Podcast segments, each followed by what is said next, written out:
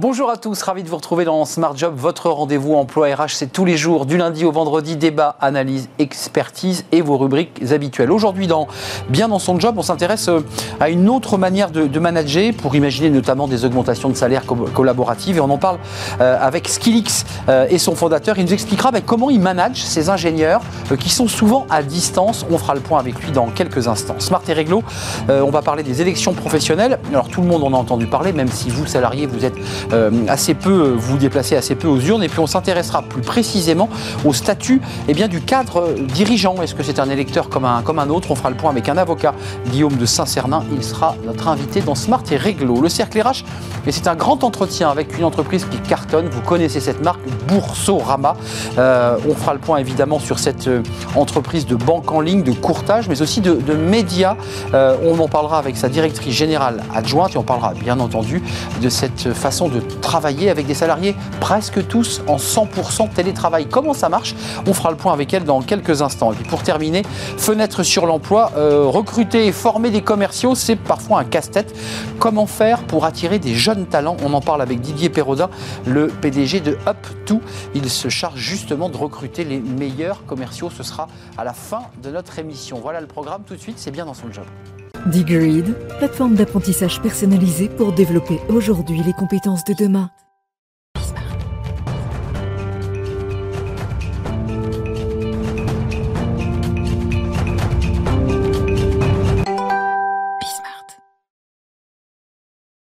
Bien dans son job. Comment faire lorsqu'on dirige une, ESN et qu'on a des ingénieurs dispatchés un peu partout dans des entreprises et, qu'on reste évidemment bah, juridiquement responsable de toutes ces équipes? Et bien justement, on en parle avec euh, Olivier Ando. Bonjour Olivier. Bonjour Arnaud. Merci d'avoir répondu à notre invitation. Vous êtes le fondateur de Skillix.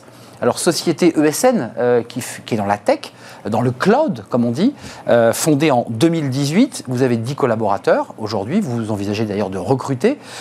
Et vous êtes venu nous parler d'un sujet qui est assez fin. C'est que vous avez des collaborateurs que vous envoyez dans des entreprises pendant euh, quoi Un, deux, trois ans Tout à fait.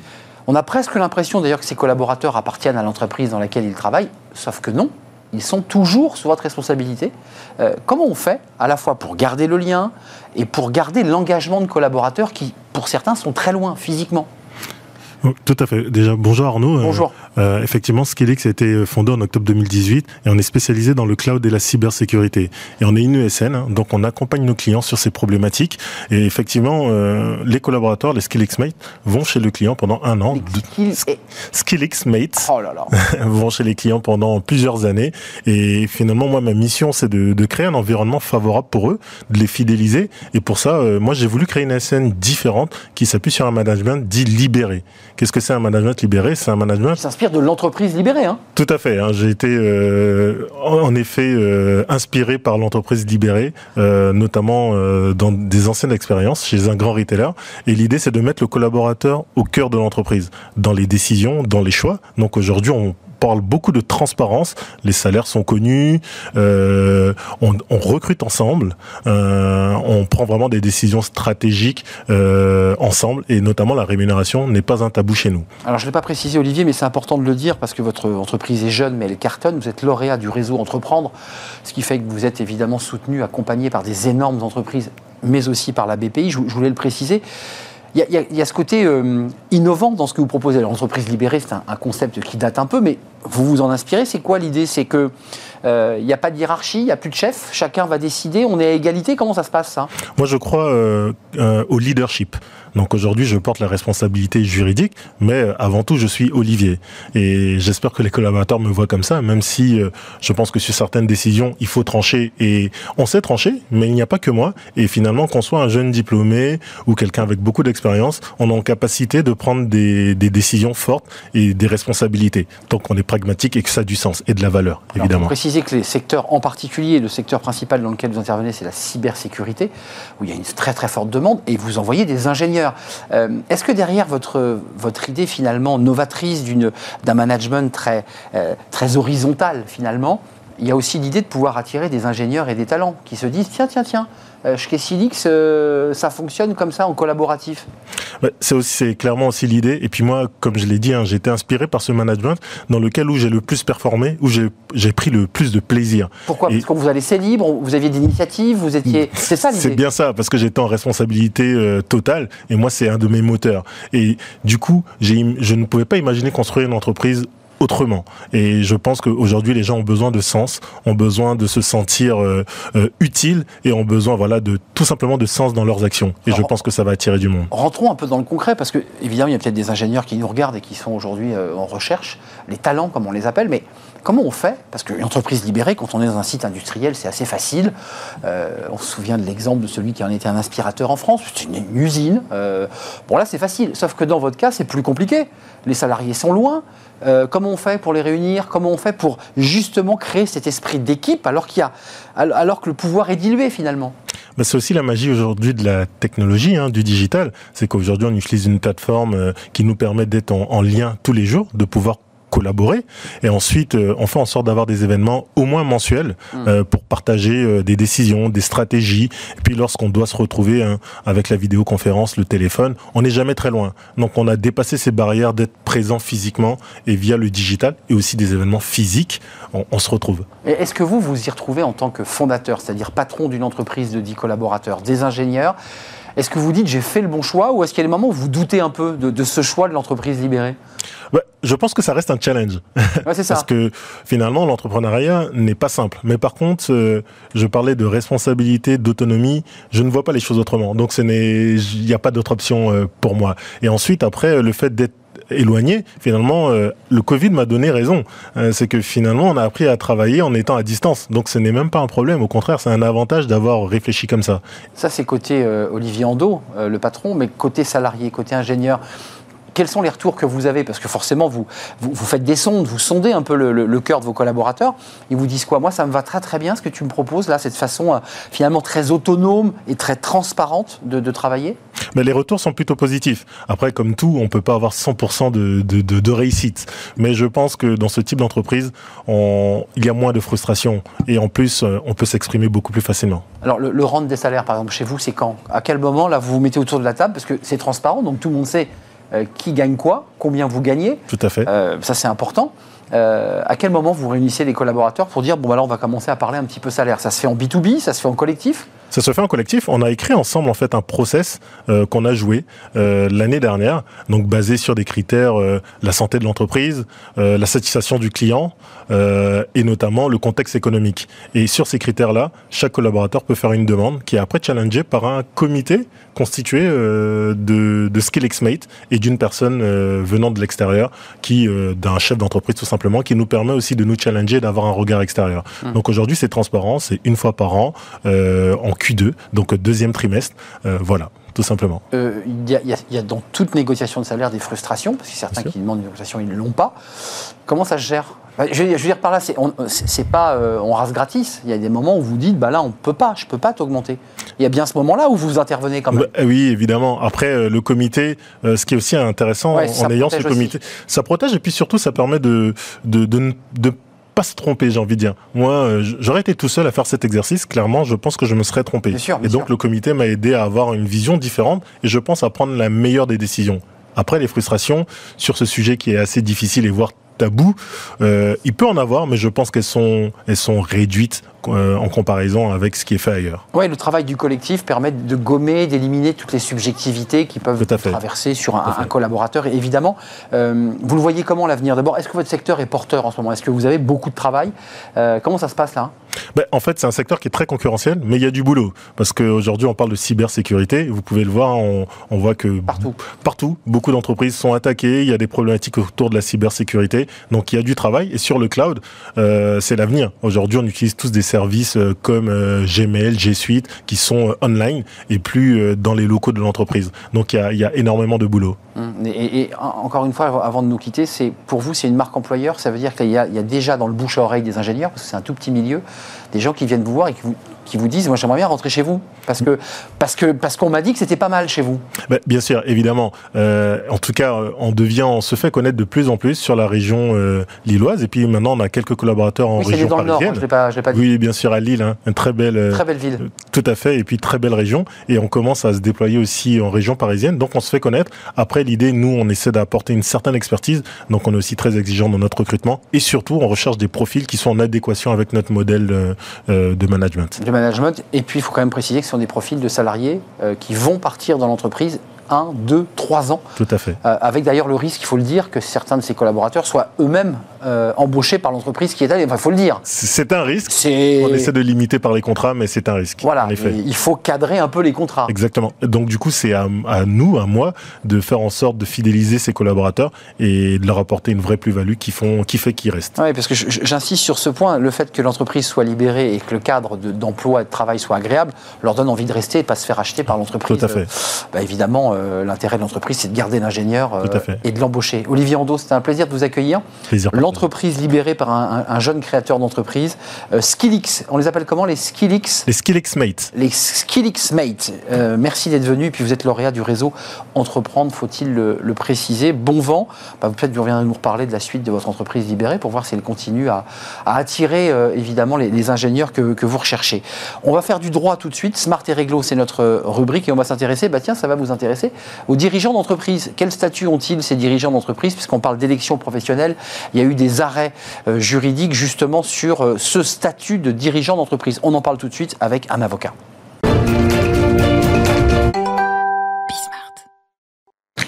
Smart et Réglo, euh, avec un avocat, Guillaume de Saint-Cernin, avocat en droit social. Bonjour Guillaume. Bonjour Arnaud. Euh, D'un mot, il, y a- il faut parler des élections professionnelles et de ce rapport entre les cadres euh, dirigeants. Il y a eu, il y a eu des arrêts un peu contradictoires. Absolument. Juste pour nous éclairer sur le droit, parce que c'est des arrêts qui sont assez récents, euh, ils peuvent voter ou pas, ces cadres dirigeants? Ils ont le même statut qu'un salarié qui vote ou pas? Alors, les cadres dirigeants, c'est une catégorie très spécifique, Arnaud, qui se situe précisément entre la collectivité des salariés, puisqu'il est salarié avec un contrat de travail à l'insubordination, et de l'autre côté, ils sont régulièrement assimilés au chef d'entreprise. Et cette assimilation au chef d'entreprise, de par cette assimilation au chef d'entreprise, ils ne participent en principe pas aux élections professionnelles. En principe, en pas. principe pas. C'est une jurisprudence relativement établie. Euh, il y a des critères pour, pour savoir ce qu'est un cadre dirigeant. Enfin, non, ce qui est un cadre assimilé à l'employeur et qui donc ne participe pas aux élections professionnelles. Mais cette notion, c'est- c'est- cette idée est battue en brèche puisque on a la Cour de cassation qui le 15 septembre 2021 a transmis une question prioritaire de constitutionnalité QPC, ouais. exactement, une QPC euh, au Conseil constitutionnel avec à charge pour lui de se prononcer sur la constitutionnalité ou non de, de, de cette pratique visant à exclure les cadres dirigeants, mais surtout les cadres assimilés à l'employeur, de l'électorat. Alors Donc, donc, aujourd'hui, ils ne votent pas, mais cette question euh, est en suspens. est en suspens et sera tranchée euh, probablement dans les prochains mois Euh, par le Conseil constitutionnel. Qu'est-ce, qu'est-ce- alors, vous l'avez évoqué, vous, l'avez évoqué, mais c'est plus précis. Qu'est-ce qui définit vraiment un cadre dirigeant? Parce qu'il y a des règles précises Ouais. quand même. Le cadre dirigeant, d'abord, c'est une notion qui relève de la durée du travail et pas des élections professionnelles de, de prime Mais c'est deux choses différentes. choses hein. différentes. Donc le cadre dirigeant, c'est un cadre dont dont qui a des, des responsabilités dont l'importance implique une grande indépendance dans l'organisation du temps de travail, qui est capable de prendre des décisions de manière largement autonome et qui perçoit une rémunération parmi les plus élevées. Et donc finalement, la Cour de cassation, partant de ces trois conditions cumulatives, considère que le cadre dirigeant est, un cadre qui participe à la direction effective de l'entreprise. Concrètement, ça ne peut euh, concerner qu'un tout petit nombre de salariés, le cercle de pouvoir le plus restreint auprès, auprès des chefs d'entreprise. Donc il n'est pas soumis aux règles de, De la durée du travail. Ça, c'est la première chose. La Il première peut venir ou ne pas venir. Oui, il fait ce qu'il veut. Non, mais Il est totalement dire, libre. Il est libre de, de rester chez lui s'il veut, veut travailler à domicile. Euh, juste un mot quand même, parce que c'est intéressant. Une QPC, on, on- on lève les, les sages du Conseil Consti, il faut qu'ils travaillent. Euh, en quoi est l'enjeu là? Je- je- Parce que d'abord, les élections professionnelles, il y a peu de votants. Euh, Aujourd'hui, c'est quand même un- une élection qui est assez peu plébiscitée par les salariés. Alors de Euh, plus en plus quand même. Un peu plus, Euh, mais ça reste ouais. assez Oui, faible. oui. Mais en quoi il y a un enjeu fort de savoir si le cadre dirigeant vote, peut voter ou pas Alors, c'est l'en- l'enjeu, c'est de savoir si le cadre, le cadre qui est assimilé à l'employeur, parce qu'il détient une délection de pouvoir sur l'entreprise, un service, un établissement, ou parce qu'il représente effectivement l'employeur devant les, représentants du personnel. Donc celui-ci est assimilé à l'employeur. C'est souvent en pratique le même que le cadre dirigeant, mais ce n'est pas systématique. Et donc l'enjeu, c'est que, étant un salarié, il doit pouvoir ou pas, mais la question se pose, comme les autres salariés, participer à la désignation de personnes qui vont le représenter. Ça, c'est un principe constitutionnel qui relève de 1946, qui a été repris en 1958, mais c'est un principe de base. Donc l'enjeu, c'est ça. C'est est-ce que ces salariés-là, qui sont assimilés à l'employeur, qui sont souvent des cadres dirigeants, vont voter ou pas. Hmm. Et l'enjeu, cette QPC est posée, euh, est posé à la suite d'un contentieux électoral d'un groupe d'un groupe, groupe d'entreprises qui avait écarté des élections professionnelles tous les directeurs d'établissement. Donc il y avait plusieurs dizaines de salariés, directeurs d'établissement. Donc ça pesait en termes électoraux. Ça pesait en, termes électoraux. Donc ils ne pouvaient pas voter. Donc c'est ça l'enjeu. C'est est-ce qu'ils vont voter ou pas Avec la question quand même que lorsqu'un cadre dirigeant, si le Conseil constitue l'autorise à voter, puisse peut-être avoir une certaine influence sur, sur son choix. il peut lui aussi entrer dans une forme de campagne et influencer une organisation plutôt qu'une autre. il, y a, un sujet quand même. Bien sûr, bien sûr, il y a un sujet parce que c'est des gens qui ont, sont, des cadres qui ont un, pouvoir dans l'entreprise. Et donc, il, y a probablement une, une question là de, d'indépendance aussi vis-à-vis de l'employeur. C'est d'ailleurs pour ça qu'aujourd'hui ils ne votent pas.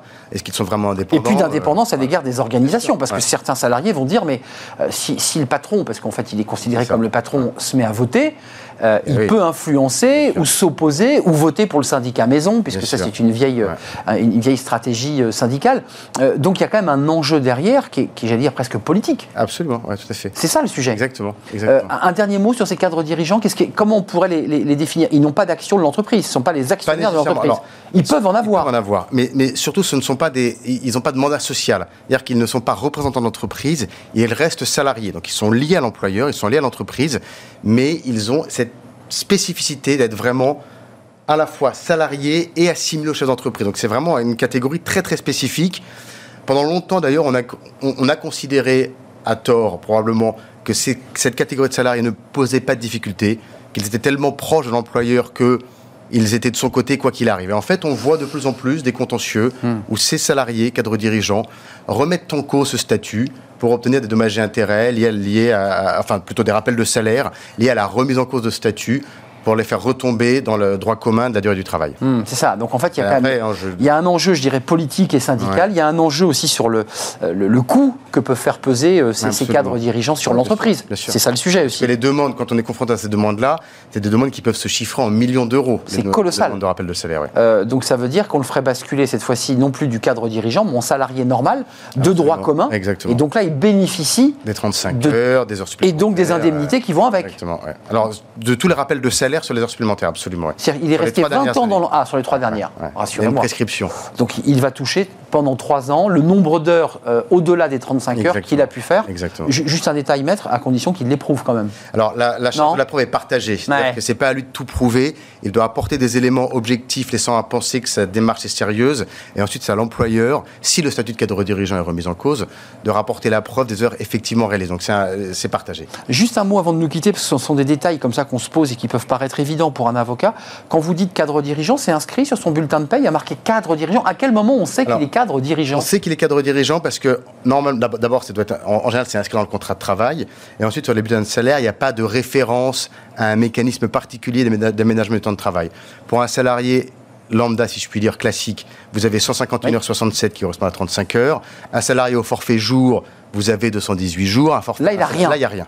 Euh, droit retraite, il bénéficie de la même chose il, est, salarié. Là, il est salarié, donc il, bascule, il, cotise. au chômage, à l'assurance vieillesse, à l'assurance maladie. Il est comme un salarié. Il est, un salarié. Sauf sur le temps de travail auquel il n'est pas assujetti.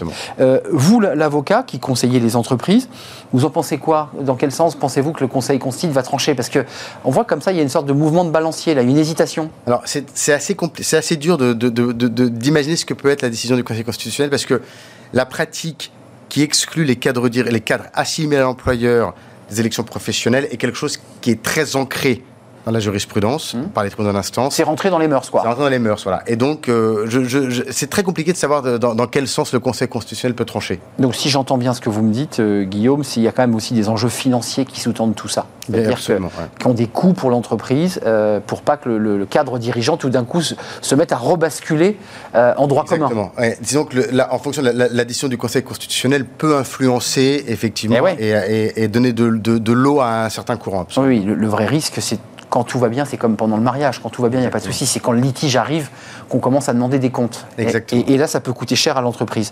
Euh, merci Guillaume de Saint-Cernin d'être venu sur le plateau. Avocat en droit social. Rappelez-moi le nom de votre cabinet BG2V. BG2V, voilà, parce que je ne l'avais pas noté. Merci de nous avoir rendu Merci à visite vous. et de nous avoir éclairé. La- la- le Conseil constitue, c'est quand le verdict Dans quelques mois. Quelques mois. Oh, ouais. Donc ils vont examiner l'ensemble des jurisprudences, on est d'accord, et ils vont examiner tous ces cas pour trancher ou pas sur savoir si ce cadre dirigeant sera en mesure de, voter ou pas aux élections professionnelles. hein. Exactement, Parce ouais. qu'il a le droit de voter aux élections présidentielles, il n'y a, pas de- y a pas de QPC sur le sujet. Non, pas encore. Y a pas de- il y a- on on est rassuré. Merci d'être venu sur notre plateau. On fait une courte pause. Le cercle RH est dans quelques instants. Restez avec nous. On reçoit la directrice générale adjointe de Boursorama. Tout le monde connaît Boursorama. Euh, évidemment, c'est une banque en ligne spécialiste dans le, le courtage, euh, les actions en bourse, bien entendu. C'est aussi un média. Quand on va sur Internet, on tombe sur ce média, Boursorama. Elle est avec nous. Alors, c'est une entreprise qui cartonne. Les résultats sont bons. C'est entreprise qui a fait aussi des choix en matière de télétravail. Et on va en parler avec elle juste après la pause.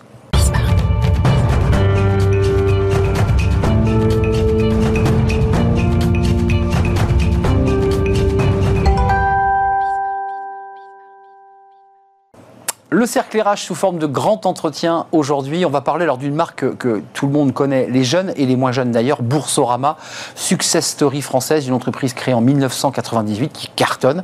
On reviendra sur les chiffres dans quelques instants. On va s'intéresser à l'entreprise tant sur ses, résultats, euh, parce que c'est une entreprise qui marche bien, mais aussi s'intéresser aux hommes et aux femmes évidemment qui travaillent dans l'entreprise, près de 800 collaborateurs, et bien qui euh, travaillent dans des conditions, euh, j'allais dire presque idéales, parce que l'entreprise a décidé d'être basculée presque en full remote, 100% télétravail. Et c'est vrai que ça a peut-être donné comme ça une dynamique supplémentaire à l'entreprise, ou en tout cas une image euh, encore plus jeune, encore plus fun. On en parle avec Aurore Gaspard. Merci euh, Aurore d'avoir répondu à notre invitation. Directrice générale adjointe Oui. de Boursorama. Euh, Boursorama, c'est donc une banque en ligne, ça vous va? Oui. Dans le courtage, spécialisé dans le courtage, mais aussi un média, parce que ceux qui euh, surfent beaucoup sur Internet tombent assez régulièrement euh, sur euh, bah, des papiers, des articles réalisés, rédigés par Boursorama. Euh, c'est quoi Boursorama exactement? Comment vous définiriez l'entreprise euh, dont vous êtes la directrice générale adjointe? Boursorama, vous l'avez dit, euh, c'est euh, trois métiers complémentaires. C'est euh, la banque, une banque en ligne, donc avec un modèle totalement à distance, sur lequel nous sommes le leader. C'est une activité aussi de courtage, courtage en ligne. Et là aussi, nous sommes leader en France sur ce, sur ce métier. Et puis, c'est un portail d'information économique et financière. C'était d'ailleurs le nom originel, hein, Boursorama, avec euh, 50 millions de visites par mois, donc qui est aussi le premier portail d'information économique et financière de France. Alors, vous, vous- êtes premier partout, meilleure banque numérique d'Europe euh, par des ratings, euh, leader du courtage en ligne, euh, banque désignée meilleure banque pour les, par les étudiants, euh, et vous avez passé le cap, peut-être que c'est encore plus, de, de 3 millions de clients et 45 milliards d'encours. C'est- Exactement. C'est bien ça les chiffres Exactement. Euh, Un peu plus maintenant, parce que c'était les chiffres en fait euh, du euh, fin S1. ouais, tout à fait. Exactement, donc je suis persuadé que ça va être un petit peu Voilà. plus. Euh, Il y, a- y y quelque chose dans votre entreprise, et on, on va parler évidemment des, des salariés qui, qui composent le groupe et qui se battent pour que ça fonctionne, mais euh, c'est vraiment la success story à la française. C'est-à-dire qu'il y a deux personnes, je crois que vos fondateurs viennent de Nancy, Ouais, de mémoire, ouais, tout à fait. qui ont avant tout le monde l'idée de créer une banque en ligne. Non, alors en fait, l'histoire. Alors, c'est plusieurs idées. Oui, il y a deux, il y a, en fait, il y a deux exactement. Fi- Fimatex. Exactement. C'est ça. Fimatech, c'est presque la première start-up interne du groupe Société Générale. C'était en fait l'intuition euh, que euh, on avait euh, un marché pour les particuliers pour investir en fait sur des dérivés sur le Minitel au départ. Et puis on avait ce portail Boursorama créé en effet par deux ingénieurs à Nancy. D'ailleurs, on a toujours des équipes à Nancy, hein, une cinquantaine de personnes qui sont en charge du développement de tout ce qui qui est web et appli. Hein, et donc, c'était l'intuition, en fait, dans les années 2000, que racheter un portail d'information économique et financière qui faisait complètement, en fait, foi sur les marchés, c'est-à-dire qu'elle était utilisée, en effet, sur les salles de marché, et y ajouter le côté exécution, donc faire ensuite du courtage en ligne, c'était mettre l'information et l'exécution. quoi. Exactement. Et donc, ça donnait le pouvoir au client d'avoir la bonne information pour faire ses trades. Et ça, c'est l'histoire de Boursorama. Et quelque part, c'est la ligne qu'on a tirée, à la fois sur ce métier de courtage, mais c'est aussi ce qu'on a fait sur le côté euh, banque, avec un modèle où c'est fondé sur l'autonomie du client. Ça, on va y revenir, ça vous y tenez beaucoup. Euh, le client doit aussi vivre sa vie, c'est-à-dire qu'il n'est pas pris par la main, mais il doit aussi, sur le site Boursorama, pouvoir euh, être un peu comme le trader devant, devant ses écrans et de gérer ses ventes, ses achats en toute souplesse. D'ailleurs, il faut aller sur le site parce qu'il est assez ergonomique, il faut le préciser. Vous êtes aujourd'hui filiale de la Société Générale. Oui. alors, il y a toute une histoire euh, complexe, chaotique, et qui finalement fait que Boursorama est aujourd'hui leader. Mmh. Euh, comment vous définiriez le, vos salariés, le, profil type des salariés de Boursorama C'est quoi? Ils sont jeunes, ils sont dynamiques, c'est quoi C'est quoi le profil? Alors, le profil de Boursorama, si on parle de chiffres, en fait, le collaborateur Boursorama, il est jeune en moyenne, hein, il a 36 ans, pratiquement l'âge de nos euh, clients. Mais en fait, ce qui m'avait frappé, moi, en arrivant chez Boursorama, c'est que euh, c'est un melting pot de culture. On a justement euh, des gens qui vont venir de Fimatex.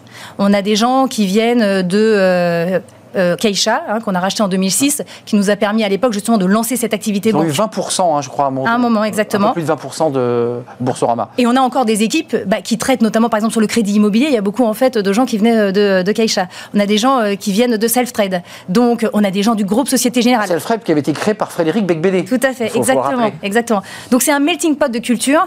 Et en fait, les gens qui sont restés, ils partagent justement la même vision d'un modèle, en gros, fondé sur l'autonomie du client. Donc je donne à mon client le pouvoir d'avoir la bonne information et ensuite je lui crée une banque qu'il peut gérer entièrement à distance. Il souscrit et il gère ses produits totalement à distance. Et donc il est autonome. Et puis quand il a un sujet en fait euh, de tracas, euh, là en effet, il peut avoir accès bien entendu à des collaborateurs pour répondre à leurs questions euh, au service client. Avant de parler du télétravail, mais pas seulement, mais de la manière dont vous travaillez, parce que quand on modifie les organisations, bah, ça modifie aussi le rapport direct ou pas aux salariés, la façon dont vous parlez vous-même à vos collaborateurs est-ce qu'ils sont physiquement euh, pas loin de vous? Est-ce qu'il faut ouvrir des visios du matin au soir? Euh, Est-ce que vous avez le sentiment quand même d'avoir euh, Boursorama un peu transformé l'image de la bourse? Parce que la bourse, elle a souvent été critiquée, mal connue, elle, ça faisait peur. J'ai l'impression que vous avez un peu démythifié la bourse, en tout cas le rapport qu'on peut avoir avec la, la bourse et ses actions. Oui, alors, enfin, nous, on n'est jamais prétentieux. Hein. donc, euh, en gros, euh, on se met toujours à notre juste place. Je pense que euh, c'était pas la vocation de démystifier pour démystifier. Nous, encore une fois, c'était finalement faire en sorte que le client il s'y retrouve. Donc, il ait les informations en gros nécessaires, avec la possibilité derrière de se déterminer hein, sur ce qu'il voulait en fait comme stratégie, ce qu'il voulait faire. Et encore une fois, ce que je trouve intéressant, c'est que c'est cette même philosophie qui a ensuite guidé la banque, avec ce, ce vraiment c'est ce leitmotiv, hein, euh, et qu'on a commencé finalement en effet sur des produits qui sont plus complexes. Hmm. On l'a fait à la fois sur la bourse et sur l'assurance vie, par exemple. Vous l'avez vulgarisé quand je parle de la voilà, exactement, exactement. Avant, c'était réservé comme ça à des gens, des sachants. Oui. Euh, je trouve que Boursorama vulgarise, euh, popularise, rend plus populaire la bourse. En fait, se met à la place de son client. Exactement. Et je pense qu'en effet, c'est une vocation, c'est-à-dire que la banque, c'est un métier qu'on peut considérer comme un métier d'expertise. Je lisais encore euh, des études sur la culture financière, euh, et je m'inclus dedans. Hein, euh, voilà, parfois les coordonnées sont, les plus mal chaussées.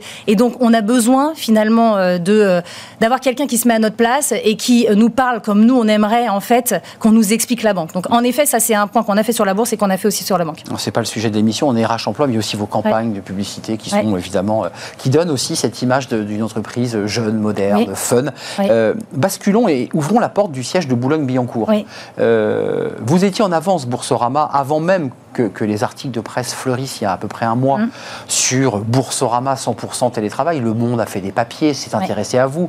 Euh, vous étiez en avance parce que dès le départ, bien avant le Covid, vous aviez déjà enclenché ce processus. Je me trompe? Oui, vous vous trompez, mais c'est pas grave. Euh, en fait, alors côté Boursorama, donc en effet, on est 800 collaborateurs, on a deux sites, hein, euh, un à Boulogne et puis encore une fois à Nancy. C'est historique comme on vient de, l'évoquer. Et avant euh, finalement la crise sanitaire, on n'avait pas d'accord de, télétravail. Pas de télétravail du tout. Non. en fait, on est dans une entreprise, donc on est tous au même endroit. On a des collaborateurs, comme on vient de l'évoquer, qui étaient et qui sont encore dans une entreprise en très forte croissance. Hein. Mmh. Et à l'époque, ça n'était pas en gros la priorité de mettre en place un accord de télétravail télétravail, d'autant plus qu'on n'avait pas complètement géré l'éligibilité des postes euh, en télétravail. Donc quand on est tous au même endroit, nous, euh, ce qui nous importait, c'est que si on met en place un accord de télétravail, tout le monde devait pouvoir avoir euh, un poste mmh. éligible au télétravail. Mmh. Et il y avait certains freins encore un peu techniques qui faisaient que certaines parties de l'entreprise, notamment bah, les back-office bah ou les call centers, ne pouvaient pas travailler chez eux. Et ça, ça nous gênait. Gros ordinateurs. Voilà. donc Là, tant qu'on n'avait pas géré ça, sachant qu'on était tous au même endroit, on avait dit c'est pas en gros euh, la priorité pour l'instant de, le, mettre en place. On avait dans l'idée de le faire, ça a accéléré hein, cette crise sanitaire, mais euh, on ne l'avait pas fait. Et encore une fois, on arrivait à recruter, euh, mais parce que l'histoire de Bourseau aussi, elle fait qu'on attire, hein, on recrute environ. Bourseau, hein, c'est intéressant. Dans le jargon, on ne dit pas Boursorama, vous l'aurez compris. En interne, on dit je bosse chez Bourseau. Voilà. Mais vous avez raison, normalement, euh, de manière institutionnelle, c'est Boursorama. Et donc, on attirait en fait des collaborateurs euh, qui avaient un cadre de travail euh, voilà, qui, qui, était, qui était adapté, agréable. Et c'est avec la crise sanitaire qu'on a accéléré justement cet accord. C'est intéressant parce qu'on a beaucoup d'invités de RH, de, de, de DG, d'entreprises, de, grandes et de moyennes, qui nous racontent leur histoire. Comment s'est passé? C'est venu du bas et, le haut a suivi ou c'est la direction, le, le, le, le management qui, qui a dit aux salariés on peut vous proposer du télétravail. Parce que vous avez suivi cette, cette vague médiatique avec des articles quasiment tous les jours sur, sur votre initiative. Euh, beaucoup de gens sont interrogés pourquoi Boursorama décide de faire du 100% euh, full remote. Euh, c'est venu comment? C'est les salariés qui vous ont dit nous on aimerait faire du télétravail? Ou vous avez dit nous maintenant on est prêt et on vous le propose? Alors, d'une part, bon, on y reviendra, c'est pas 100% en fait de l'entreprise qui est remote. C'est voilà, déjà c'est un régime qu'on appelle 90-10 et qui ne concerne pas 100% des, vous salariés. vous avez vu les articles, hein, c'était 100% en télétravail. Hein, oui, mais ça c'est parce qu'il y a de la simplification. Mais il se trouve qu'en en fait, au sein de Boursorama, donc, quand la crise sanitaire arrive, euh, c'est sûr que il y avait une demande par les collaborateurs de télétravail. D'accord euh, Et là, j'expliquais pourquoi on n'en avait pas d'accord à l'époque. Avec la crise sanitaire, on se rend compte que tous les métiers sont éligibles au télétravail et on décide d'avoir une approche qui maximise les bénéfices à la fois pour Bourseau et pour et Boursorama et pour les euh, collaborateurs. Euh, et donc, on distingue au sein de Boursorama deux types de populations. Nos fonctions de production, à qui on va donner la possibilité de travailler en fait, depuis chez eux pour faire leur tâche de production, c'est-à-dire 90% du temps. Ils vont revenir deux jours, par mois pour avoir la culture d'entreprise Boursorama, les formations hein, et le team building.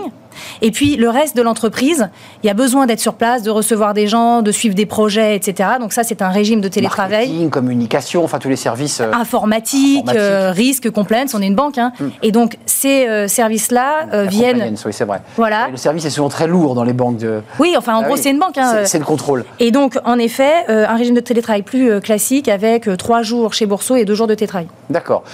donc, pour se résumer, la direction, après avoir d'abord expertisé l'idée d'un télétravail, a dit c'est pas possible, puis a dit c'est possible, et vous avez enclenché, j'imagine, un dialogue. Vous, la directrice générale adjointe, adossée au, au, service des ressources humaines, vous avez commencé à, voilà, à, expliquer aux salariés comment, ça, comment ils ont réagi. Ils ont dit, ils ont tous dit OK, parce que les chiffres 90-10, je crois que c'est 97% de l'entreprise qui a dit OK, banco, nous on y va.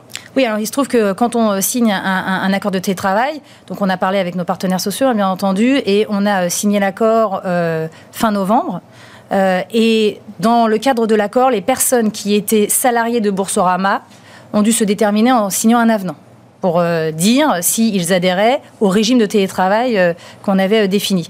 Et là, on a eu en effet 95% de gens qui ont signé leur avenant. Donc, ce qui montre que bah, les gens étaient prêts à adhérer au mode de travail qu'on avait, qu'on avait, comment dirais-je, proposé. Mais là, je me tourne vers la directrice générale adjointe. Il y a quand même la question de la performance. Parce que quand on enclenche dans une entreprise de un peu plus de 800 ou 800 collaborateurs cette idée, et que vous en avez 97%, il y a quand même une ou deux journées où, avec euh, le, patron, le, président, vous vous dites euh, est-ce que ça va toujours suivre en termes de performance, de qualité de service, de qualité d'accueil? Bien sûr. Cette question, vous vous la posez. Il y a eu un petit moment comme ça d'un petit peu d'inquiétude?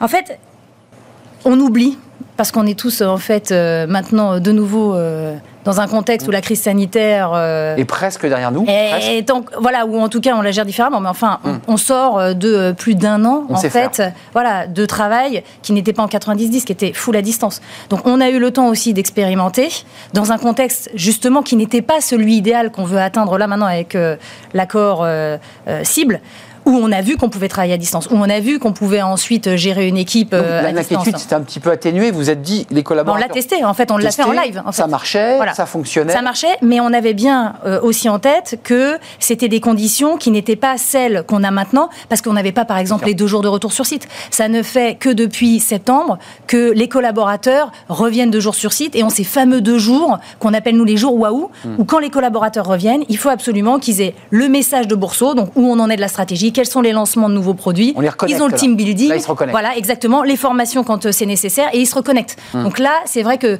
ça fait justement que trois mois qu'on l'a mis en place et donc on avait fait des conditions live, mais encore plus dures que. euh, et ça marchait. Alors, je ne reviens pas sur tous les articles. Euh, euh, on donnait la parole, les journalistes ont donné la parole à vos collaborateurs. Hum. Euh, Alors, certains se- sont même allés. euh, on, on peut aller jusqu'en Corse, hein, donc c'est-à-dire que je ne sais pas si certains sont partis en Corse, mais enfin, visiblement, ils ont pris une carte de France, ils ont pris un compas, et puis ils sont à peu près tous partis. Vous avez des chiffres de, Non, non, pas du tout. C'est Ah faux, non, ça sont- ah qu'il y a beaucoup d'articles qui disent qu'ils sont Mais non, partis mais partout. mais non, mais non. Ils sont restés dans. on- Mais non, mais ça, c'est une vision. Enfin, je veux dire, il y a des collaborateurs. Vous avez fait rêver. En fait, en, en faisant votre annonce, vous avez tout d'un coup créé une dynamique. Mais justement, enfin, d'ailleurs, a- chez Boursorama, ce qu'on pense, c'est que cet accord, il est lié déjà à notre modèle hein, de banque. Je l'ai bien expliqué, le modèle de banque Boursorama, c'est un modèle qui est totalement à distance.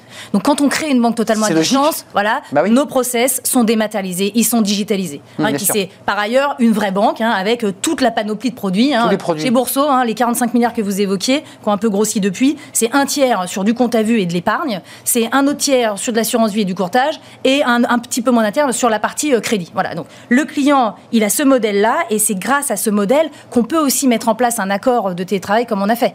J'ai pas de physique, d'accord? Et puis c'est aussi lié à notre taille. C'est 800 collaborateurs environ Boursorama pour 3 millions de clients, 3 millions 100 là maintenant. C'est plus petit que, que la BPCE ou que les Voilà, grosses donc banques en euh, gros, nous, de détail. euh, et, et puis encore une fois, le troisième point qu'on dit, c'est qu'on est quand même aussi euh, quelque part euh, humble, au sens où c'est ce qui nous semblait être l'accord avec nos partenaires sociaux qui maximise la valeur, et bien entendu, on va le suivre dans le temps. On a des enquêtes pour voir si nos collaborateurs Mmh. trouvent que les deux jours sur site leur donnent l'adhésion euh, justement hein, qu'on veut leur Vous avez donner. déjà des, retours sur Oui. ces enquêtes? Qu'est- Qu'est-ce qui ressort là, de ces fameux deux jours de waouh? Alors pour l'instant, ils le notent très bien. Il y a toujours un sujet chez les collaborateurs. On les fait euh, à la fois euh, noter euh, les présentations, la qualité en fait donc des interventions, la qualité du team building. ça, c'est des posit- enfin, assez positif. Bon, et bon, il y avait juste un sujet de, de, de, de, de- de cantine. Donc je vais vous dire pour l'instant à trois. C'est un vrai sujet, hein. Voilà. Et mais on y fait L'environnement, Voilà, l'environnement, on y fait très attention parce que pour nous, c'est encore une fois maintenant, quand ils reviennent sur site, Ouais. il faut que ça ait de la valeur. Ça fait, ça fait une expérience, quoi, et, et Ouais. pas la vulgaire cantine où on tire son, son Ou plateau. voilà, donc euh, pour l'instant, les résultats sont positifs. Euh, hormis sur la partie restauration, parce que non, mais Et encore, parce que je vais avoir le prestataire, franchement, on est en pleine crise sanitaire, hein, donc il y a quand même des contraintes à prendre en compte euh, qui font qu'on n'est pas dans la situation euh, nominale. Hum, Non, mais vous- on, on a eu un invité, un des dirigeants d'Avas, qui a refait à plutôt au siège l'espace de restauration, qui n'appelle plus la restauration, qui s'appelle le. Euh, et dans les études d'opinion, il y a eu un retour extrêmement positif, parce qu'il crée en fait des lieux Oui, dans cette de convivialité. euh, de convivialité. J'imagine que vous vous tournez vers cette. euh, Alors, il se trouve que même avant euh, qu'on ait justement la crise sanitaire, on avait refait notre cantine qu'on appelle chez nous le 44. Et Ouais, ça, il faut débaptiser. finalement, en gros, qui avait été très apprécié. Et avec aussi cet accord, on a repensé notre siège social qu'on appelle You. Et en effet, on a créé des espaces de convivialité, des espaces pour que les équipes puissent avoir justement euh, des euh, salles à la fois pour se, enfin, se regrouper à 10, à 20, à 50. Et Mmh. Puis ça, il faut aussi une repenser, espèce ouais. de cafétéria. Donc on a en fait tout repensé dans ce sens que vous, que, que vous évoquiez, à la fois pour les 90, mais aussi hein, pour nos autres collaborateurs Qui sont là, qui sont euh, sur place. Donc il reste quand même des collaborateurs, bah, vous en faites partie. Enfin, je, je sais Bien pas, vous êtes dans le 90-10 ou vous êtes vous en temps plein? Vous êtes en 100% Nous, on est- temps on est- plein on est, on chez Bourseau? place, euh, on est sur place. Vous êtes sur place, vous? Tout le temps, oui, oui. Donc pas de télétravail pour vous? Non. Pour le- en tout cas les cadres dirigeants, pas pour les dirigeants de l'entreprise, Ouais, vous ouais, êtes sur site. ouais. Euh, ça se passe comment une journée euh, quand on a mis euh, 97% des salariés en, en télétravail Euh, Vous ouvrez la visio tout le temps? Comment ça se passe concrètement pour vous, la directrice générale adjointe? Euh, Alors vous avez évidemment la RH à, côté, bien entendu, mais comment on fait là? On parle beaucoup en écran. Comment, qu'est-ce que ça a transformé dans, votre travail, vous? Bah, dirais, bon, il y a mon quotidien, mais ça, à la limite, je vais vous dire, on va y passer assez rapidement. Moi, c'est beaucoup d'hybride. Hein, donc, il y a une salle et puis, en effet, il y a des collaborateurs bah sur place et à distance. Moi, je pense aussi beaucoup, en fait, au reste de l'entreprise. Donc, leur journée, comment elle se passe? Ce qu'il faut quand même imaginer, c'est que les retours sur site dont on parle, c'est pas, en gros, 400 personnes qui arrivent d'un coup. C'est ça que Il faut, en fait, organiser des vagues. Donc, ça fait que plus de 15 jours par mois, il y a des retours sur site parce qu'en fait, on a des équipes. Et qui chevauchent les unes sur les autres. Exactement. Donc, c'est un travail de planning qui est assez complexe. C'est un travail de planification qui est très, euh, comment dirais-je, justement très fin. Là, je, d'ailleurs, je remercie hein, les, équipes hein, euh, qui bah euh, sont à la com, au secrétariat général et qui organisent des équipes aussi qu'on a créées hein, parce qu'on a fait en sorte d'accompagner cet accord avec des postes. la des équipes qui travaillent, quoi. Et, voilà, qui, qui organisent aussi à la fois la logistique, mais aussi le contenu de ces retours sur site, parce que ça nous oblige à concentrer ce qu'on faisait auparavant souvent par mail, Hein, euh, en termes d'information ou dans des réunions bah d'équipe. Et là, on le concentre. Donc, euh, c'est vrai que c'est tout un même pour vous, c'est une gymnastique aussi de, concentration de vos réunions pour être le plus précis possible, parce que vous devez en enchaîner pas mal, j'imagine. Ça, ça a, toujours, ça a toujours été. Mais en effet, par rapport au, comment dirais-je, on a toujours eu des rendez-vous avec nos équipes, euh, notamment à l'occasion des résultats chaque trimestre ou une fois par an pour en plénière redonner justement le bilan de l'année et les perspectives de l'année suivante.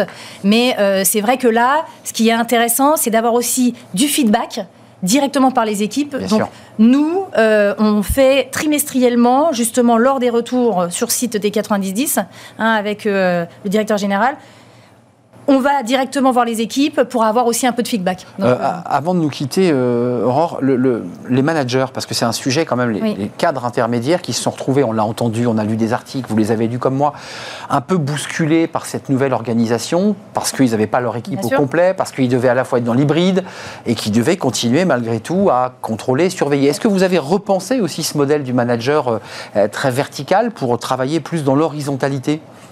Ou est-ce que c'était déjà dans la culture de Boursorama? En fait, alors, je ne sais pas entre horizontalité et verticalité. Non, mais je veux le manager, qui contrôle. Il a, non, mais il est jamais que dans le contrôle, en fait. En gros, ça fait partie de son rôle, mais c'est aussi beaucoup de rôle de compagnonnage, etc. Donc, euh, si le, manager, et c'est vrai que ça, on doit leur euh, rendre hommage parce que ça a été la population euh, la plus sur le front à gérer leur propre, en fait, cas, et puis les équipes. Nous, on les a accompagnés dans la formation, avec des heures de formation sur comment gérer mon équipe à distance, comment évaluer mon équipe à distance. Donc, ils ont eu tout un bloc de formation. Et c'est vrai qu'ils se sont ensuite tellement retrouvés dans le grand bain que, alors, ils ont créé, on a, un intranet, ils ont aussi des outils pour parler à leur, leur équipe. On a déployé du Teams massivement euh, pour justement faire les meetings quotidiens. Et donc, c'est vrai qu'ils ont à la fois gardé hein, cette casquette de euh, bah, gestion de l'équipe, euh, avec beaucoup de compagnonnage et beaucoup ensuite de meeting pour savoir comment allait l'équipe. Hein. Être plus près, euh, donc ça veut dire que là, en bilan, euh, pour, pour conclure, euh, en, bilan, vous êtes très satisfait de cette opération. Et j'ai envie de dire, j'ai envie de le relier au début de notre entretien. L'entreprise cartonne, vous progressez, les chiffres sont bons. Tout ça, quand même, est, très engageant et donne encore plus de motivation. Oui. Bah, nous, ce qu'on dit en, interne, ça, nous oblige. En fait, c'est-à-dire qu'en effet, à Boursorama, on est, c'est vrai, leader là sur, euh, sur notre marché. Euh, on a euh, une croissance forte avec la base client qui augmente de plus de 25% par an. Donc ça veut dire aussi hein, que quelque part le modèle de Boursorama, il est très pur. Hein, c'est de la banque à distance, mais l'exécution pour le garder, c'est justement notre obsession. Hein, et donc, bah, c'est vrai que c'est notre point d'attention. Et on considère justement que cette organisation, bah, ça va aussi dans le sens de, de, notre objectif, avec l'humilité quand même de bien contrôler bah, que dans le temps, euh, justement, ça continue à bien fonctionner. Oui, parce que vous êtes challengé, bon, c'est pas le sujet du jour, mais il y a d'autres entreprises euh, qui viennent d'ailleurs, qui euh, proposent eh bien, des services en ligne, de l'achat la, d'actions en bourse pour les jeunes. les jeunes, vous avez été élu, là, plébiscité par les étudiants, c'est quand même une cible intéressante, les jeunes. C'est-à-dire les éduquer dès leur plus jeune âge à l'idée de, bah, au lieu de mettre sur un compte, acheter des actions. Non, mais est-ce que, est que vous, vous, portez ce discours-là aussi? Nous, on a un discours pédagogique. Et en effet, il se trouve que euh, nos clients, en fait, rajeunissent quelque part. Donc, notre base client, elle a perdu. 36 ans la moyenne d'âge C'est ça. Hein, C'était 41 ans, en fait, en 2016. Donc, c'est un profil jeune. En gros, c'est plus de 55% des nouveaux clients hein, et, euh, qui ont en fait moins de 30 ans. Et c'est vrai que ces Et qui clients-là... tournent le dos aux banques de détail classiques. Excusez-moi, même si vous êtes filiale de la Ouais. Générale, il dit je préfère une banque en ligne qu'une banque de détail. Bah, il peut préférer en effet la banque en ligne parce qu'en effet, c'est lui donner les moyens, euh, lui, euh, d'avoir euh, un modèle assez Ah, agile, le assez facile, exactement l'appli. Eh oui. et c'est vrai qu'on les accompagne. Donc, on les accompagne à la fois en bourse, mais on les accompagne aussi, par exemple, sur la retraite. On a sorti un produit, hein, vous savez, les plans d'épargne retraite, un produit sur le marché qui est extrêmement compétitif parce qu'on a euh, des frais euh, tout compris, hein, frais de l'enveloppe, euh, frais aussi sur les UC, c'est moins de 1%. Et ça, ce qu'on voudrait, c'est que les jeunes fassent en gros des jeune, versements bah oui. assez jeunes, programmés, comme ça, ça lisse aussi un peu l'investissement. Tout ça récupéré. Et tout ça, euh, exactement. Donc, c'est vrai qu'on se donne aussi hein, euh, des évolutions dans nos produits euh, qui sont en lien avec ce qu'on a euh, à proposer à nos clients, euh, à nos clients jeunes. Et puis je m'autorise aussi en lien avec les configurations politiques du moment, parce qu'il y a quand même le, débat des retraites, il y a les Bien pensions sûr. qui baissent. Euh, il y a quand même l'idée qu'il faut peut-être doucement, sans jamais le dire officiellement, capitaliser soi-même, parce que c'est de ça dont il est question. Oui, et que c'est un produit en effet qui est adapté parce que c'est quasiment en fait de la retraite indolore. Donc on a en fait, on se fait la petite tirelire en cas, euh, l'épargne de précaution, ça c'est les livrets. Et puis ensuite on a aussi un- une poche d'assurance vie parce que ça, ça reste quand même aussi une façon euh, de pouvoir euh, sortir les fonds. Et puis on met de l'épargne un peu euh, plus long terme, de la retraite, petit montant qui sera étalé dans le temps. Et puis on commence tôt et puis on en sortira à la fin. Boursorama, c'est une entreprise qui touche de plus en plus des jeunes, parce que 36 ans de moyenne d'âge, Oui. c'est quand même un public jeune, Oui. euh, connecté évidemment, euh, et qui cartonne parce que les résultats sont, sont très très bons. Juste en, en- en mot de conclusion, c'est quoi le prochain objectif? C'est quoi le prochain challenge? Vous, la directrice générale adjointe, le président, le directeur général? Bah, on l'a annoncé, hein, l'objectif c'est qu'après 3, il y a plus de 4, donc on voudrait euh, atteindre plus de 4 millions de clients hein, dès 2023, et puis après, euh, voilà, euh, avoir aussi euh, des objectifs de rentabilité qu'on a, qu'on a donnés, euh, 2024, 100 millions d'euros de, de résultats nets et 200 millions en 2025. Voilà, des chiffres, rien que des chiffres, et puis des humains aussi, Oui. parce qu'il y a 800 collaborateurs. Vous recrutez, hein, je précise que l'entreprise continue à recruter. Environ 200 en fait personnes par an. Voilà, 200. Alors, allez donc sur le- l'onglet Boursorama. Je ne sais pas si votre poste, mais je crois que tous les postes maintenant sont, sont ouverts à- au fait. télétravail. Donc, euh, Enfin en tout peu- cas le régime auquel en fait les candidats postulent est indiqué. Donc, ça sera indiqué, télétravail ou pas. Merci Aurore Gaspard d'être venue nous rendre visite. C'était un vrai plaisir d'accueillir la directrice générale adjointe de, de Boursorama. Euh, on termine l'émission avec Fenêtre sur l'emploi. On va s'intéresser aux commerciaux. Tiens, les commerciaux, bah oui, on en a besoin de commerciaux dans une entreprise. Et vous allez voir, recruter des commerciaux, bah, c'est parfois un peu un casse-tête parce qu'on cherche bah, le mouton à cinq pattes. Et vous allez voir, l'entreprise euh, qu'on va accueillir eh bien, fait des propositions justement de recrutement pour recruter les meilleurs commerciaux. C'est tout de suite.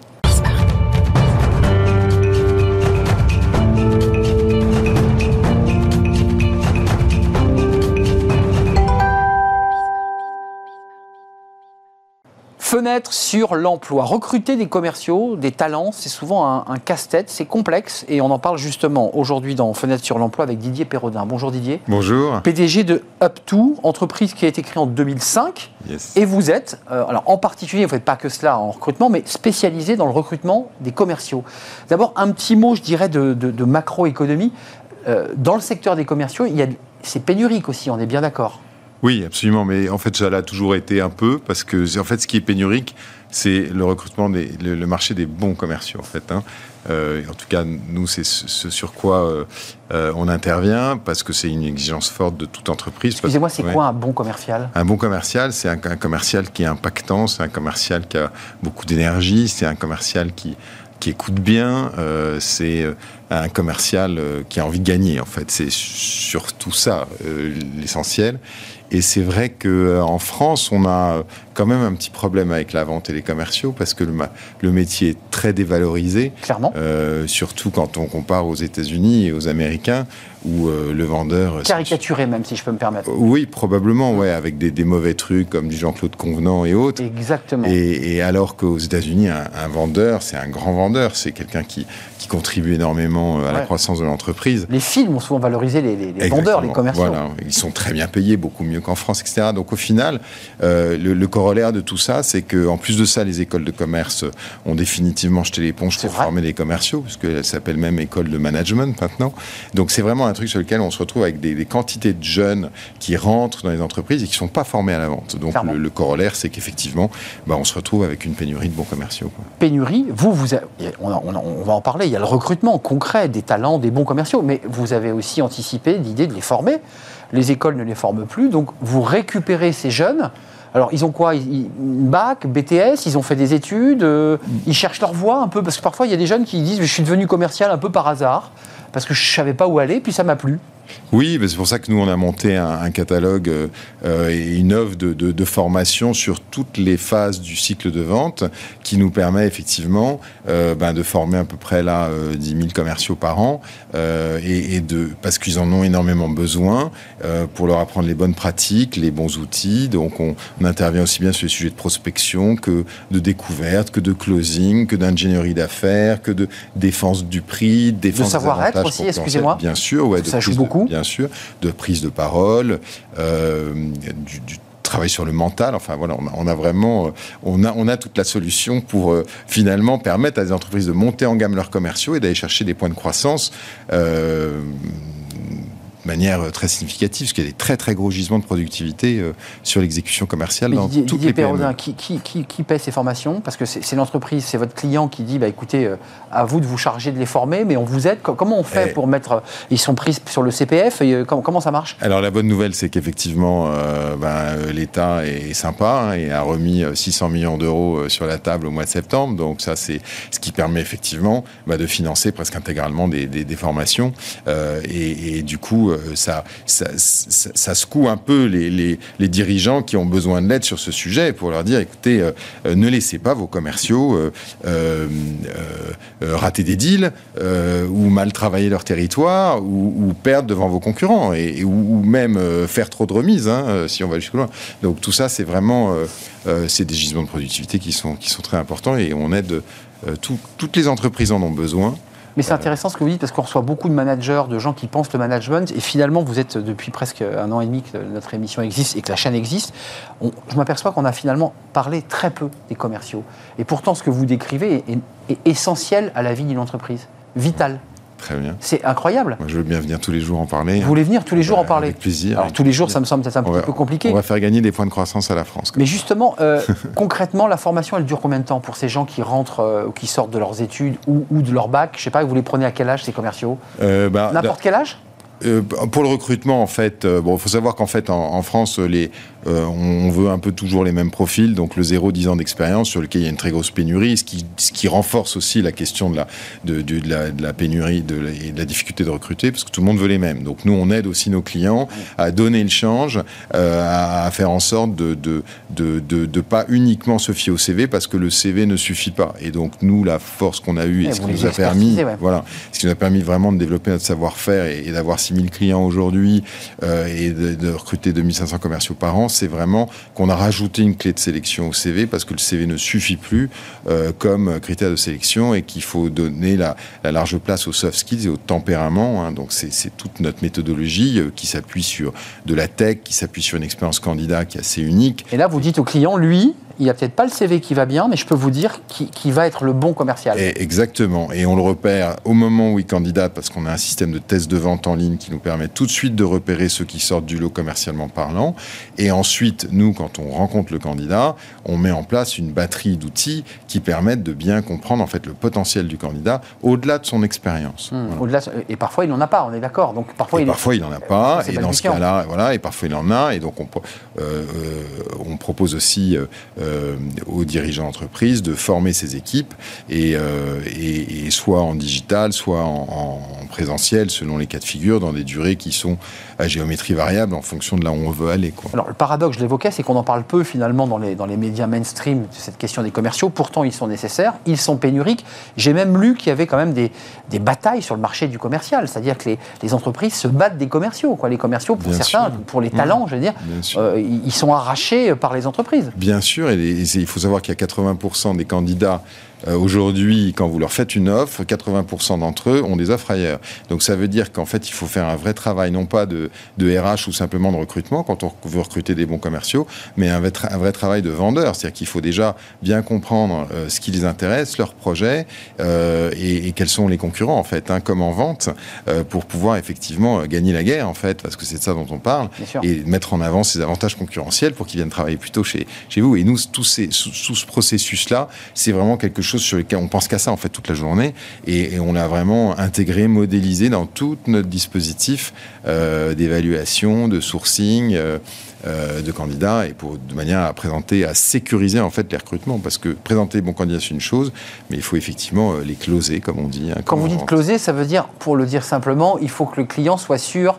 qu'il va bien l'avoir et qu'il partira pas le matin même chez le concurrent parce qu'il a mis 20%, 30% en plus. Exactement. Et que les primes ont été doublées. C'est bien ça, closer. Hein. Exactement. Il y a beaucoup d'erreurs aussi là-dessus, donc on aide aussi nos. nos, Comment on close? On, va, on verrouille les contrats? On, on lui met un, pistolet sur la tempe? Non, bah déjà, on essaie de comprendre, euh, d'être sûr que.